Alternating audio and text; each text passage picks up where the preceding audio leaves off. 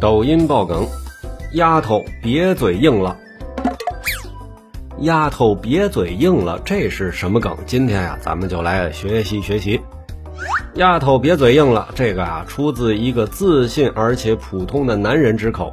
微博上啊，有博主发布了一些聊天的截图，记录了一些平凡而又自信的男人强行撩妹的行为。其中有一个妹子呀，平安夜的时候给一个男生送了一个苹果。哎，这个男的表示自己有老婆了，要不然啊会对他心动的。不过呢，他还是可以抽两个小时陪他过小孩子喜欢的洋节。